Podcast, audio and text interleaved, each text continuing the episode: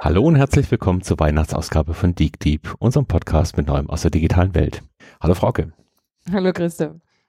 Frauke, am Wochenende habe ich jemanden getroffen beim Einkaufen, ein Ex-Kollege von mir, und er hat mir erzählt, dass er genau die Zeit braucht von seiner Arbeit nach Hause, die unser Podcast dauert. Oh, das da war ich, ja sehr, war, ich, war ich dankbar, da ich wusste, wie lange er braucht im Auto und vielleicht ist es ja eine Anregung für unsere Zuhörer, das mal beim Autofahren mitzunehmen. Und ich habe ihn dann gefragt, ja, was ist denn so das Thema, was sich gerade am meisten beschäftigt? Also er arbeitet auch so in der Digitalisierungsbranche. Und was meinst du, was seine Antwort war? Mm, AI. Natürlich KI, selbstverständlich. also das ist das Thema, was gerade alle beschäftigt, künstliche Intelligenz. Aktuelles Heft von Spektrum der Wissenschaft gerade reingekommen, Triumph der KI. Wir würden uns heute gern mit dem Thema beschäftigen, was ist denn da zu erwarten? Und damit steigen wir einfach mal ein. Ja, freut mich. Also ich bin gespannt. Ich, für mich ist ja die große Frage, was war für dich im KI-Bereich die größte Überraschung in diesem Jahr? KI-Systeme sind erstmal ja recht alt. Also ich habe mich ja in der Studienzeit schon damit beschäftigt. Die aktuellen Methoden, die wir sehen, sind alle so aus dem Jahr mal, bis so 96 vielleicht. Da sind die LSTMs damals entwickelt worden in der deutschen Promotion. Und äh, das, was mich jetzt am meisten überrascht, ist eben, wie extrem explosionsartig diese ganzen Methoden jetzt auf einmal in allen möglichen Bereichen auftauchen. Da muss ich kurz einhaken, LSTM, für was steht? Ja, also das Arbeitspferd der KI sind eben neuronale Netzwerke. Und im Vergleich zu denen von vor 20 Jahren sind diese Netzwerke auf einmal sehr viel komplexer. Das heißt, sie haben unglaublich viele Schichten, die dann deutlich mehr Möglichkeiten haben, eben mehr Symbole, mehr Objekte zu erkennen. Und diese LSTMs, das sind Netzwerke, die praktisch noch eine zeitliche Komponente eingebaut haben. Die können also zeitliche Verläufe lernen, Dinge, die sich so entwickeln, ein Video oder eine Sprache. Und wie erklärst du dir die Explosion? Ja, ich denke, dass wir einfach jetzt an mehreren Stellen eine gewisse Reife erreicht haben. Einerseits gibt es immer mehr Frameworks, mit denen ich solche Methoden sehr, sehr einfach anwenden kann. Und andererseits haben wir jetzt aber auch die Rechenpower bekommen. Das war ja zuerst mal die CPU, also die Berechnungseinheit, dann war es die GPU. Das war der eigentliche Durchbruch für die neuronalen Netze. Und da muss man Danke sagen an die Computerspiele, denn die haben diese Technologien zur Verfügung gestellt. Und das Neueste, was jetzt kommt, sind dann die TPUs. Das hat jetzt Google angekündigt. Das sind also die Verfahren, die jetzt nicht mehr nur Zahlen oder Vektoren berechnen können. Das waren die ersten beiden, sondern die jetzt auch Tensoren, also Matrizen im Wesentlichen, sehr, sehr schnell verarbeiten können. Und das wird einen weiteren Boost geben. Okay, also das heißt für dich die größte Überraschung ist die explosionsratige Steigerung oder gibt es Anwendungen, die dich überrascht haben? Ja, jetzt müssen wir mal schauen, wo die neuronalen Netze eigentlich herkommen. Das meiste waren ja solche Sachen wie, ich kann einfache Bilder erkennen. Das ist auch weiterhin einer der wichtigsten Bereiche. Also wenn man mal auf die Startup-Szene draufschaut, dann beschäftigen sich natürlich sehr, sehr viele mit diesem Thema, ich erkenne Bilder. Aber das entwickelt sich sehr stark weiter. Die Stärken der Netzwerke sind zum einen eben im Erkennen von diesen Mustern, das können auch Texte sein oder das können auch irgendwelche Pattern in irgendwelchen technischen Datenströmen sein. Und das andere, was dazu kommt, sind aber auch jetzt, dass die Netzwerke genutzt werden können, indem man sie umdreht und damit Dinge erzeugt. Das ist mir nicht klar. Was meinst du damit? Also wenn ich jetzt zum Beispiel ein Foto habe und dieses Foto ist unscharf, also die Auflösung ist nicht hoch genug und ich kann da auf dem Foto einen Baum sehen, dann kann ich heute ein neuronales Netz dazu bringen, diesen Baum mit dem Wissen über Bäume, über allgemeine Bäume, aber nicht über dieses spezifische Bild, ah. so zu ergänzen, dass dieses Bild auf einmal wieder scharf wird. Okay, also wir Statistiker würden da Imputation dazu sagen. Es fehlen dir Datenpunkte und du tust aus dem Rest der Datenpunkte vorhersagen, was da fehlt. Ach, das kenne ich, ja. Das ist dieser Satz, treu keiner Statistik, die du nicht selber gefälscht hast. nee, nee, nee, nee, nee. Den Pfad wollen wir gar nicht bestreiten. ja, aber neuronale Netze können jetzt sehr professionell fälschen. Das heißt also, ich gebe denen zum Beispiel ein, ein Foto von einem Gesicht und da fehlt ein Auge oder ein Teil des Gesichts. Und die Netzwerke haben so viel dann gelernt, wenn ich die mit den Bildern von Menschen trainiere, dass sie wissen, wie ein Gesicht wahrscheinlich aussieht, wenn der Rest eben noch erhalten ist. Und dann wird ein, ein neues Bild erzeugt, was extrem gut schon funktioniert. Wir hatten ja ein paar Beispiele im, dieses Jahr auch schon mal besprochen gehabt. Ich kann mich erinnern an diese äh, Obama Lip Sync Geschichte, das äh, der sicherlich auch Ähnliches benutzt im Hintergrund. Genau. Diese Fähigkeiten werden jetzt breit anwendbar. Also viele von diesen Methoden sind wieder eben frei verfügbar. Und äh, wir sehen zum Beispiel jetzt ganz, ganz äh, ja, naheliegende Themen, wie zum Beispiel, ich will beim autonomen Fahren jetzt verstehen, was auf der Straße passiert. Das ist klar, das kennen wir alle. Es könnte aber auch so sein, dass ich sage, ich möchte jetzt eine Szene, die ich hier für Trainingszwecke aufgenommen habe, die möchte ich anreichern. Da soll jetzt noch ein, ein Mensch mit reinlaufen. Oder ich will einen Teil dieses Bildes anonymisieren. Auch da sind wir gerade in Themen dran. Wie kann ich durch ein neuronales Netz zum Beispiel einen Teil dieses Bildes, ein Gesicht, was nicht erkennt werden soll, eben austauschen durch etwas mhm. Generisches. Mhm. mhm. Und so sehen wir, dass eigentlich die neuronalen Netze in fast allen Bereichen gerade die vielversprechendsten Ergebnisse liefern. Nicht alles im Machine Learning sind neuronale Netze, aber die Sie wollte ich gerade fragen. Ein. Genau, ist es ja. im Wesentlichen der Durchbruch bei den neuronalen Netzen oder siehst ja. du auch anderes als wichtig? Also die anderen Methoden im Machine Learning sind äh, altbekannt, sind auch weiterhin gut. Aber das, was man jetzt lernt, ist eben, dass ich sehr, sehr viele Probleme der Welt darauf mappen kann. Und äh, was mich da vielleicht am meisten noch überrascht hat, war, dass man auch tatsächlich äh, mathematische und physikalische Probleme damit lösen kann. Mm, Beispiel?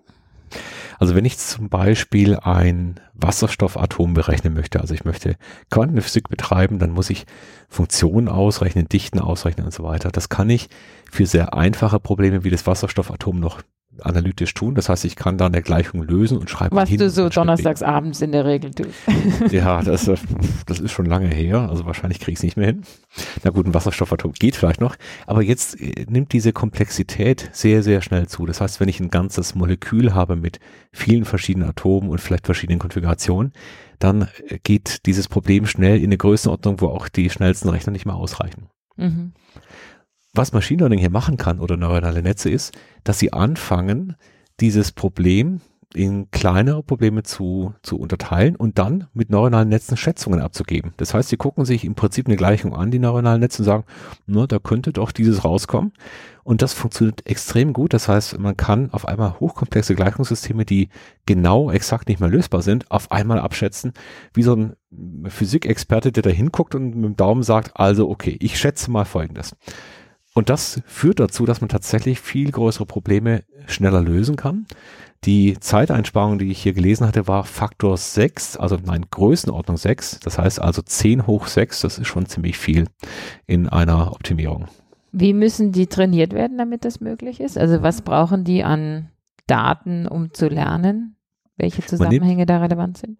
Genau, man nimmt im Prinzip bekannte Gleichungssysteme, zu denen man die Lösung kennt also mhm. die einfach genug waren und trainiert dann immer wieder damit an und sagt, naja gut, wenn das Gleichungssystem so und so aussieht, dann wird die Lösung hier ungefähr an dem Punkt liegen. Und das Netz lernt alle diese Muster und macht dann im Prinzip sehr fundierte Abschätzungen, wobei das natürlich dann die Frage aufwirft, ähm, das ist jetzt einerseits in der Quantenphysik so, aber vielleicht auch in der Strömungsdynamik, da ist das zweite Beispiel her. Woher weiß ich denn, ob es denn tatsächlich stimmt? Das ist aber dann nochmal eine ganz neue Frage. Aber wir sehen, es kann extrem schnelle Berechnungen durchführen. Das ist natürlich echt faszinierend. Die, wie groß sind da die Trainingsdatensätze? also nicht im, tatsächlich. Gigabyte-Bereich, sondern also wie viele Gleichungen bräuchte man, um hier ja. vernünftig tätig zu sein, weißt du? Das? Also ich weiß es in der Quantenphysik nicht. Bei den Strömungssimulationen, die äh, durchgeführt wurden, da liegen wir im Bereich von Millionen äh, kleinen Ensembles, von denen wir dann wieder praktisch gelernt haben. Also wir zerlegen das in, in Millionen von kleinen Bereichen und dort gibt es dann fundamentale äh, Gleichungssysteme, die man schon kannt, kannte. Und gibt es da Datenbanken von Gleichungssystemen, auf denen man trainieren kann? Also bei Bildern weiß ich das. Ne? Es stellen ja einige der Tech-Firmen ihre Bilder und Videos zur Verfügung, damit andere äh, auf denen auch trainieren können. Also das weiß ich tatsächlich nicht, aber ich würde mir fast die, die Prognose zumuten und anmaßen, dass wir natürlich überall das gleiche Verfahren sehen. Wir sehen immer die, dieses Thema, dass all diese Methoden und auch die Trainingsdatensätze öffentlich gemacht werden. Und daher kommt auch ein Teil dieser großen Geschwindigkeit, dass ich natürlich gar nicht mehr selber an viele Sachen rangehen muss. Also wenn ich zum Beispiel zum Thema Bilderkennung was machen möchte, dann kann ich da zu Google gehen oder zu anderen und kann mir dann schon äh, komplette Parametersätze runterladen, die schon antrainiert sind für eine ganze Menge an Objekten und es wird immer mehr. Das heißt also, ein Teil der Beschleunigung ist ganz einfach dadurch zu sehen, dass wir wegkommen von da ist ein Forschungsteam, das macht im kleinen Kämmerchen etwas hin zu einer wirklich weltweit skalierenden Forschung, wo im Prinzip sich diese Geschwindigkeiten miteinander multiplizieren. Apropos publik machen, du hast mir erzählt, es gibt eine neue Publikation über AlphaGo. Kannst du da noch was zu erzählen? Genau, die Nummer mit dem Schachspielen, die kennen ja schon alle und auch die Go-Nummer. Das heißt, Go ist ein deutlich komplexeres Spiel als Schach und die Firma DeepMind, die dann von Google vor drei Jahren geschluckt wurde, die hat äh, eben ein neuronales Netz verwendet, ein Deep Learning Netz, um Go zu lernen. Und jetzt haben sie eben neben AlphaGo noch eine neue Variante rausgebracht, die heißt AlphaZero. Und dieses Zero heißt, dass man jetzt auch dem Computer am Anfang gar nichts mehr mitgegeben hat. Das heißt also, der Computer kannte nur die Spielregeln des Spiels, kannte aber keine Eröffnung, konnte also gar nicht mal mit vorhandenem Wissen schon mal anfangen zu trainieren. Das war die also Moment, Das heißt, es gibt keine Trainingsdaten. Genau. Das heißt, in der alten Vorgehensweise habe ich noch sowas wie eine Feature Extraction und ich sage dann dem Computer, guck mal, das ist gut und das ist schlecht. Anhand von vorhandenen, äh, von vorhandenen Partien, die ich reinlade, wo der Computer weiß, aha, dann mit diesen Zügen komme ich dann am Ende zu etwas, was dann zu einer Niederlage oder zu einem Sieg geführt hat.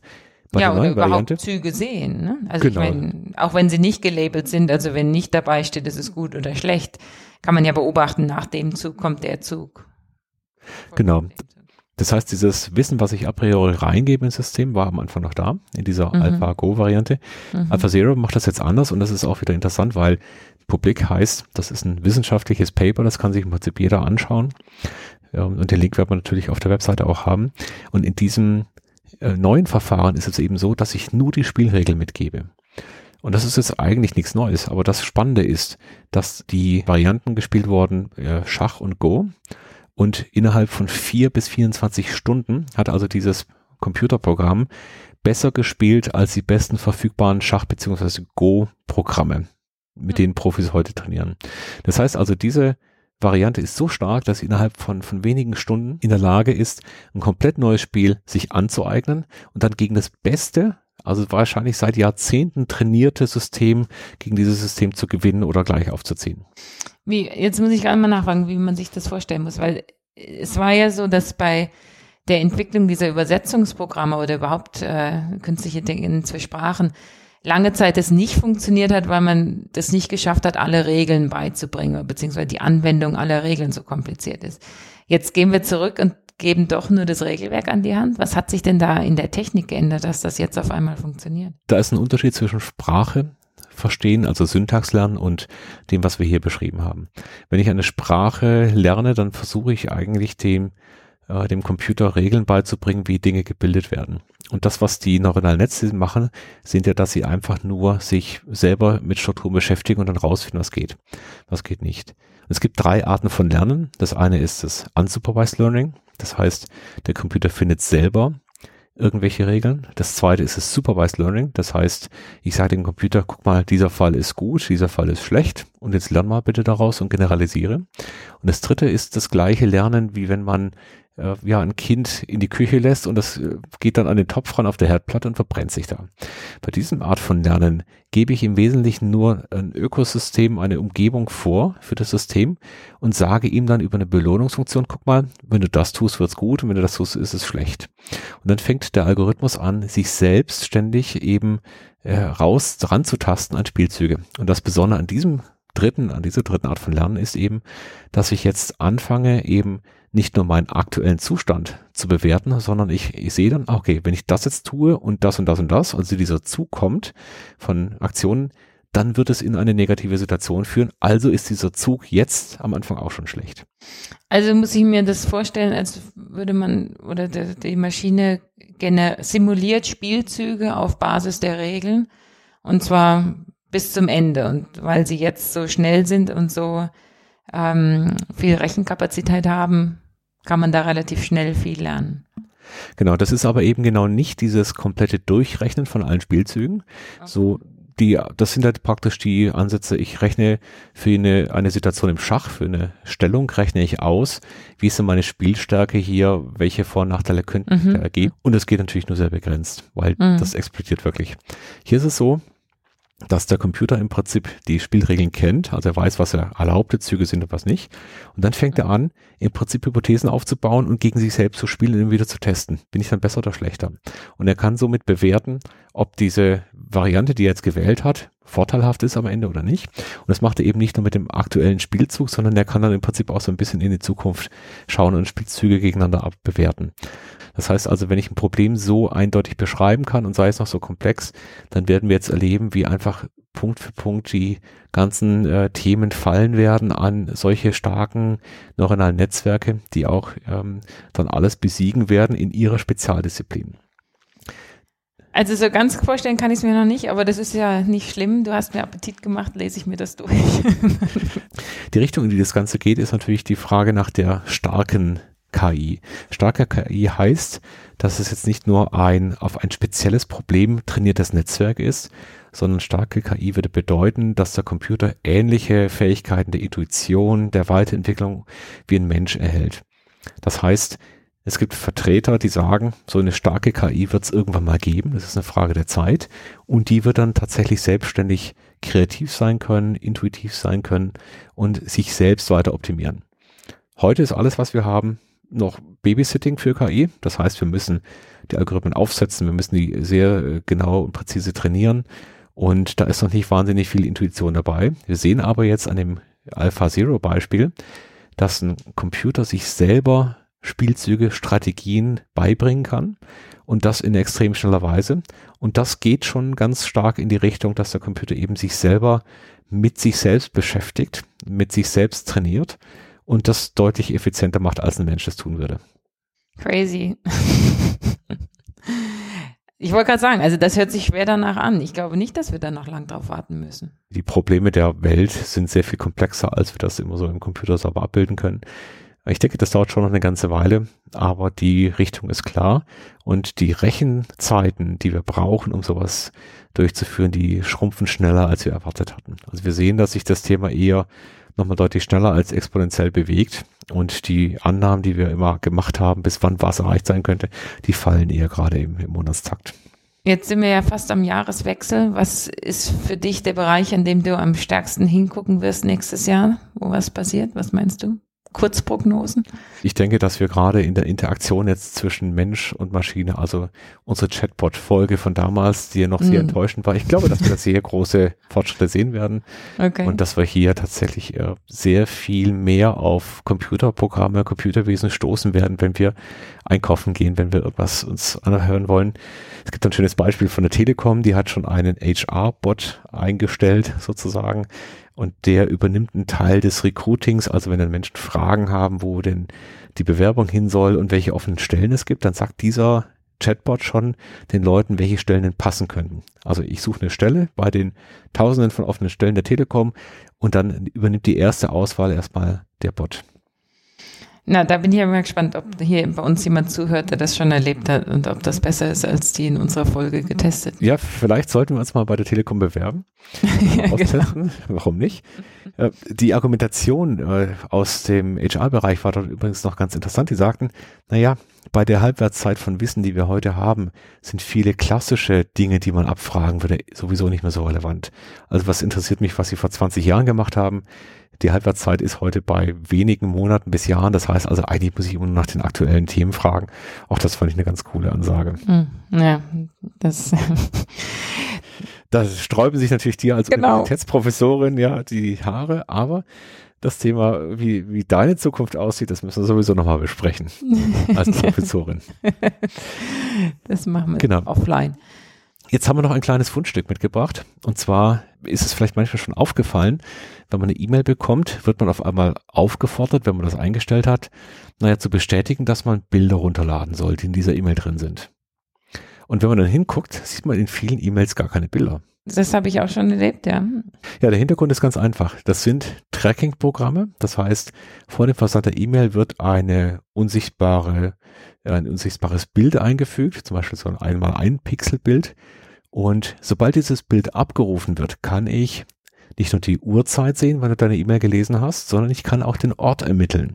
Das heißt also über den Computerstandort, über die IP-Adresse und so weiter kann ich normalerweise sehr gut ein Bewegungsprofil erstellen. Kannst zum Beispiel herausfinden, in welchem Hotel du gerade bist oder was auch immer. Und diese Tracking-Systeme werden sehr professionell genutzt, vor allem in den klassischen Sales-Bereichen. Und äh, das kann man so weit treiben, dass man eben auch Bewegungsprofile von Menschen erstellen kann. Das haben dann mal verschiedene gemacht, zum Beispiel mit den US-Senatoren, die dann einfach immer wieder geschaut hatten über eine E-Mail und die Antwort und das, allein das Lesen dieser E-Mail, wo sich die Senatoren dann aufgehalten haben, in welchem Hotel die gerade waren und wie sie sich bewegt haben. Aber wenn ich das richtig verstehe, ist das ja nur bei manchen Programmen so, dass man gewarnt wird. In der Regel oder oft sind die Voreinstellungen ja so, dass die Bilder einfach mit runtergeladen werden. Oder? Genau, Voreinstellungen sind meistens so und das, das ist auch bequem, dass die Bilder gleich runtergeladen werden. Wir wollten also nur mal sensibilisieren, wer das automatisiert runterlädt, der akzeptiert auch, dass der Sender mitbekommt, wann und wo vor allem ich diese E-Mail lese und ich glaube, das ist meist nicht bekannt. Ja, das war's dann für heute und wir wünschen unseren Hörern natürlich wieder eine gute Zeit wie immer könnt ihr alle Informationen und Links und Hinweise auf dikti.de runterladen. Alles klar, Christoph, vielen Dank. Bis bald. Tschüss.